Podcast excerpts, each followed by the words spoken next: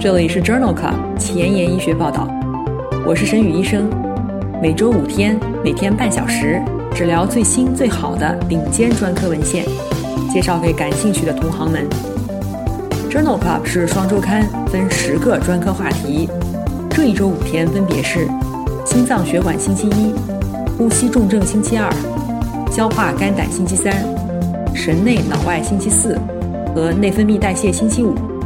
别忘了关注公众号，订阅我们的节目哦。今日头条：一，《Lancet》子刊，内镜和外科治疗贲门失迟缓症的疗效比较。二，《外科学年鉴》，Home 术后四年的长期随访结果。三，《内镜学杂志》，Home 手术失败以后的患者管理策略的比较。这里是 Journal Club 前沿医学报道，消化肝胆星期三，今天的主题是贲门失迟缓症。我是主播沈宇医生，精彩即将开始，不要走开哦。今天临床实践的第一部分，我们来聊一聊贲门失迟缓症的特征。贲门失迟缓症是指食管壁。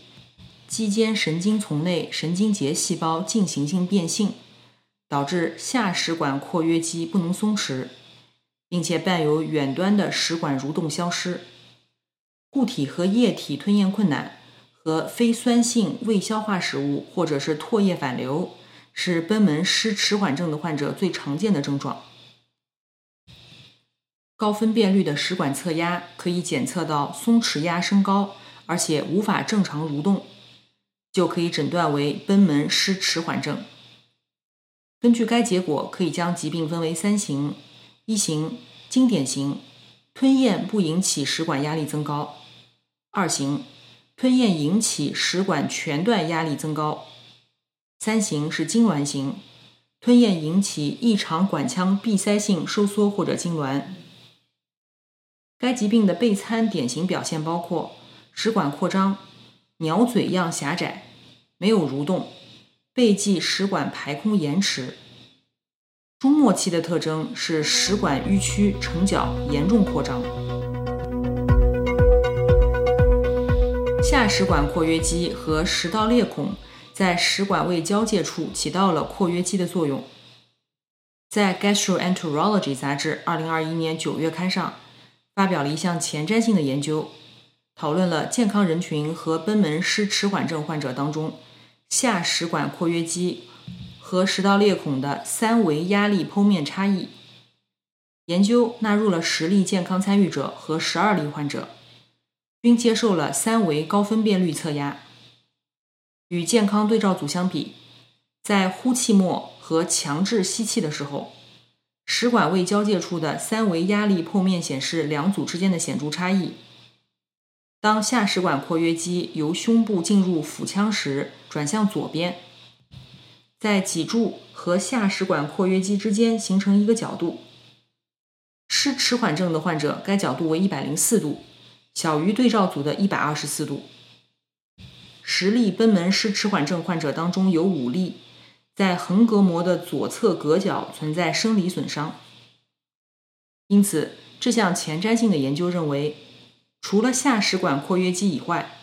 贲门失迟缓症的患者食管胃交界处的三维压力剖面均显示了食管裂孔的解剖以及功能异常，需要进一步的研究来确定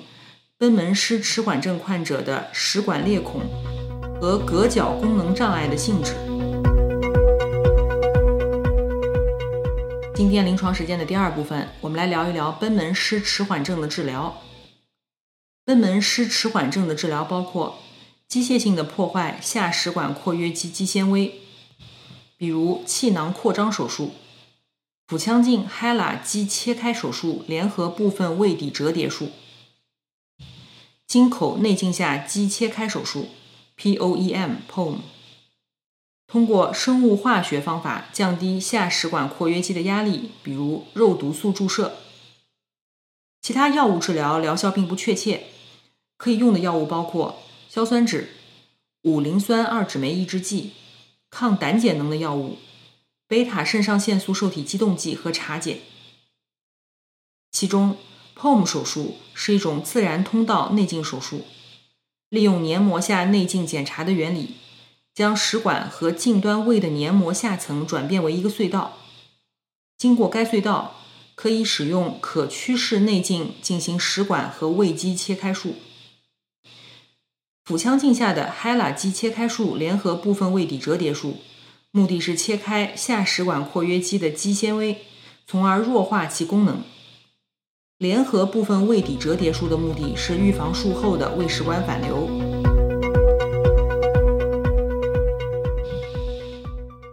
下面分享的三篇文章讨论的都是 POM 手术策略以及疗效。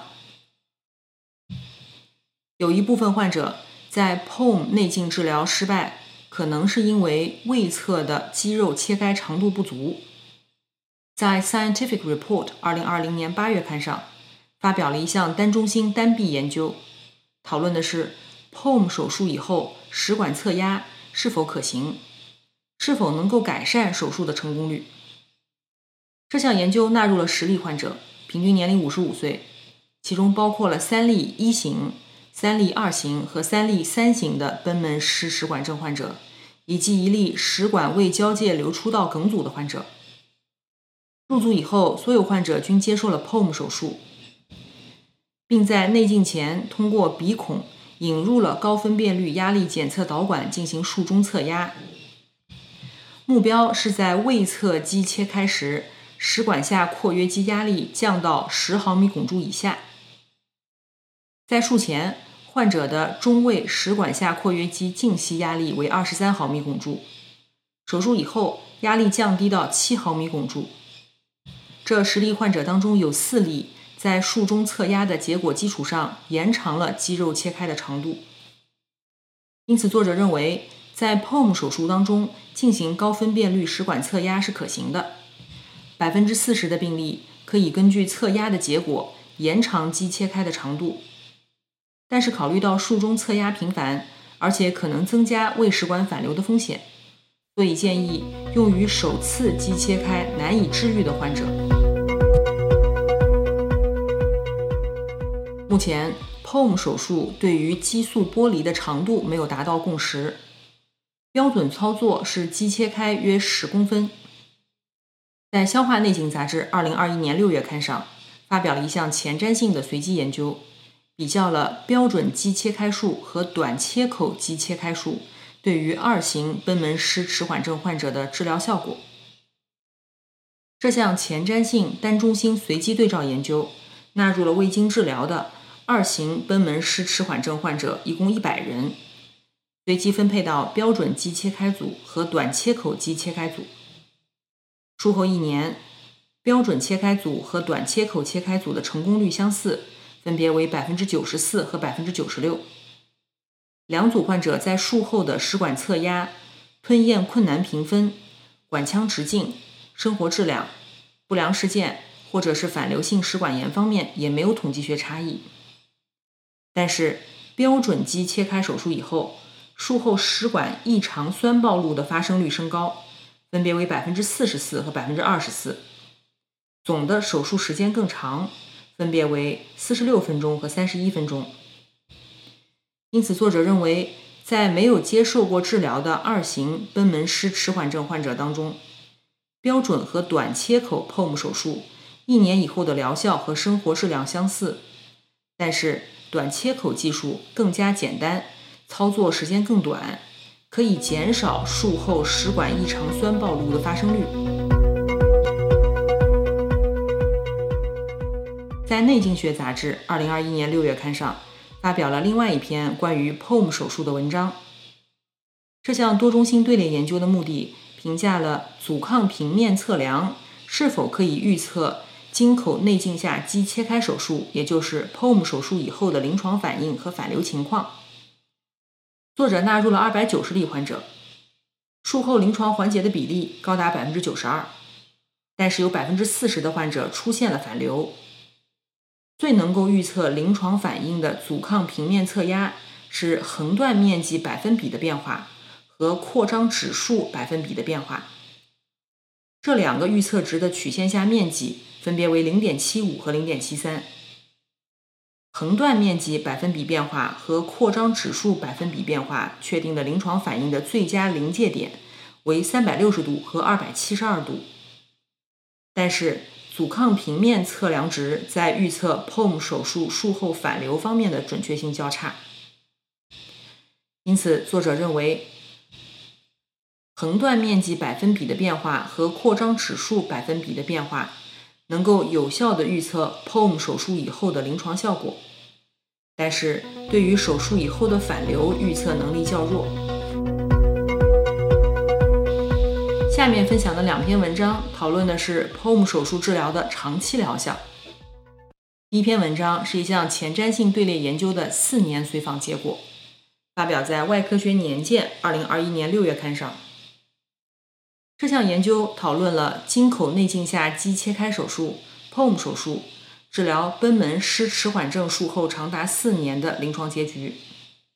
研究一共招募了一百例患者，其中。手术成功定义为吞咽困难指数小于等于三分，而且对于失迟缓症无需再干预。对访四年以后，吞咽困难评分从术前平均七分改善到了术后平均一分，只有五例患者的吞咽困难指数大于三分，四例患者需要再干预。再干预的四例患者当中，有三例也得到了临床症状改善。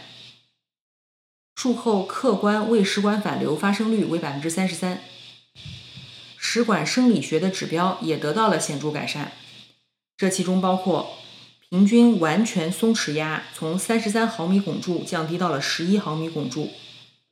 备餐五分钟以后食管内备柱的高度从十三厘米降低到了三厘米，食管扩张指数从一点一平方毫米每毫米汞柱。增加到了五点一平方毫米每毫米汞柱，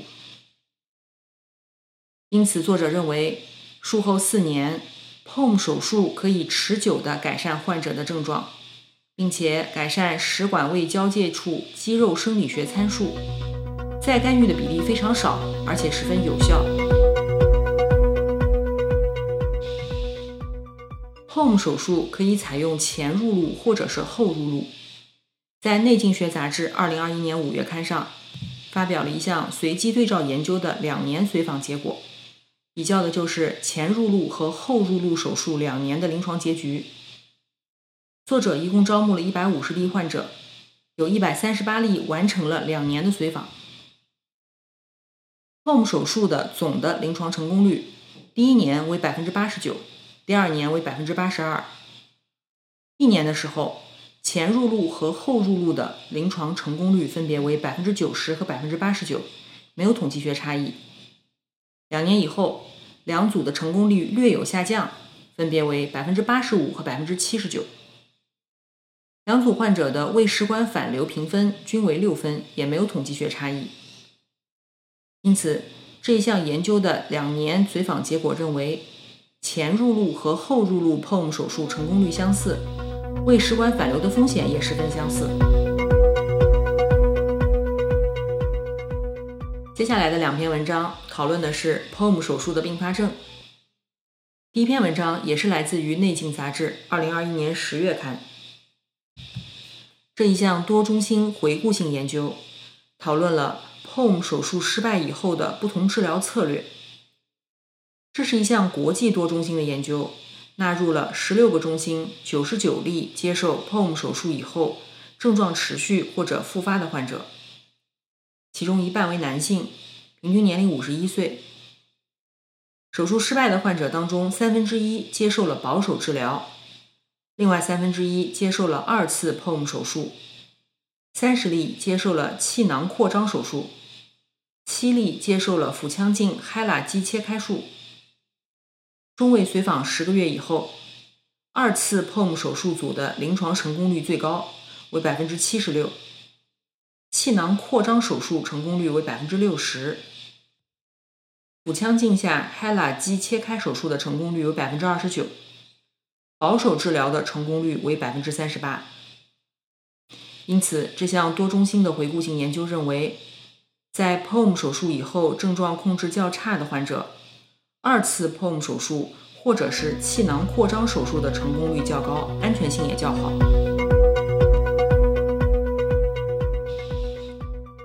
贲门失迟缓症的患者治疗以后，经常出现反流症状。在《Gut》杂志2021年1月刊上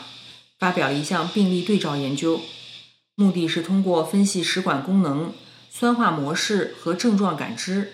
探讨治疗以后贲门失迟缓症患者反流症状的机制。作者一共招募了40例贲门失迟缓症的患者，平均年龄53岁，三分之二为男性。其中一半还有反流症状，另一半没有。有反流症状和没有反流症状的患者，食管二十四小时 pH 阻抗监测的总的酸暴露时间没有显著差异。但是有反流症状的患者，酸发酵水平更高，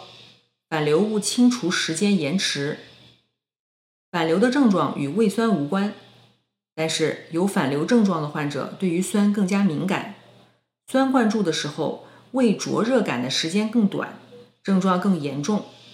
对于机械刺激的阈值也较低。因此，作者认为，贲门失迟缓症治疗以后有反流症状的患者，很少是由于胃食管反流引起的，大多数食管酸化与反流也没有关系。相反，此类患者对于化学和机械刺激非常敏感，这可能是出现症状的主要原因。今天分享的最后两篇文章讨论了内镜和外科治疗贲门失迟缓症的疗效比较。第一篇是荟萃分析，发表在《Lancet 消化病学子刊》二零二一年一月刊上。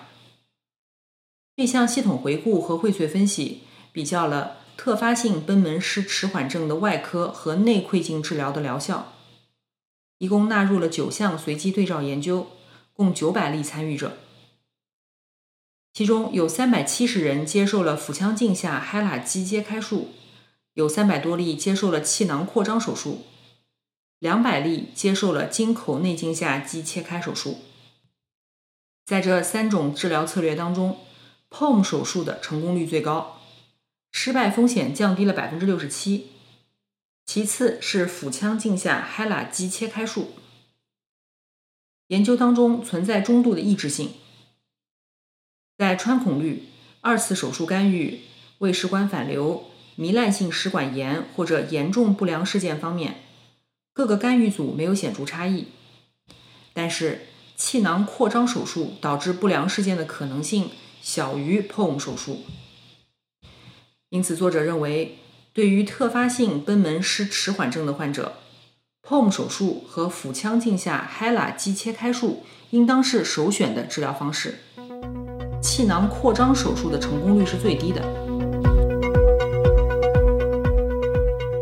功能性管腔成像探头可以实时的监测食管胃交界处的膨胀指数。膨胀指数定义为最小横截面积除以扩张压。在以往的研究当中，膨胀指数是一种预测贲门失迟缓症患者治疗以后结局的指标。在《消化内镜》杂志二零二一年九月刊上，发表了一项病例对照研究，讨论了贲门失迟缓症患者在 POM 手术和腹腔镜下 HeLa 肌切开术之前、期间以及之后食管胃交界处的膨胀指数，并且评估了膨胀指数与术后结局的相关性。这项研究一共纳入了四十六例患者，其中三十五例接受了内镜手术。十一例接受了腹腔镜手术，两组手术在术前、麻醉诱导以后、手术开始之前，平均膨胀指数是相似的。POM 手术组为一平方毫米每毫米汞柱和零点九平方毫米每毫米汞柱，腹腔镜手术分别为一点七和一点五平方毫米每毫米汞柱。在内镜手术以后。扩张指数明显增加到了七平方毫米每毫米汞柱，在随访期间，膨胀指数逐渐下降到四点八平方毫米每毫米汞柱，但仍然显著高于术前的水平。腹腔镜的 Hella 切开手术以后，膨胀指数也显著增加到了五点九，但是增幅比 POM 手术组要小。在随访期间，膨胀指数略有下降，降至四点四平方毫米每毫米汞柱。与腹腔镜 HeLa 肌切开术后没有食管炎的患者相比，出现糜烂性食管炎的患者，术后的膨胀指数显著升高，分别为九点三和四点八平方毫米每毫米汞柱。因此，这一项病例对照研究认为，无论是内镜还是腹腔镜下手术，术后的食管胃交界处的膨胀指数都有改善，但是在内镜手术以后的改善幅度更大。虽然膨胀指数在术后逐渐下降，但是仍然远远高于预先设定的症状复发的阈值。腹腔镜下手术结束的时候，膨胀指数。可以用于预测术后糜烂性食管炎的发生风险。今天的节目就聊到这里。如果你真心喜欢我的节目，不用给我点赞，现在就去转发分享吧，和我一起把最新最好的临床研究分享给需要的朋友。明天是神内脑外星期四，精彩继续，不见不散哦。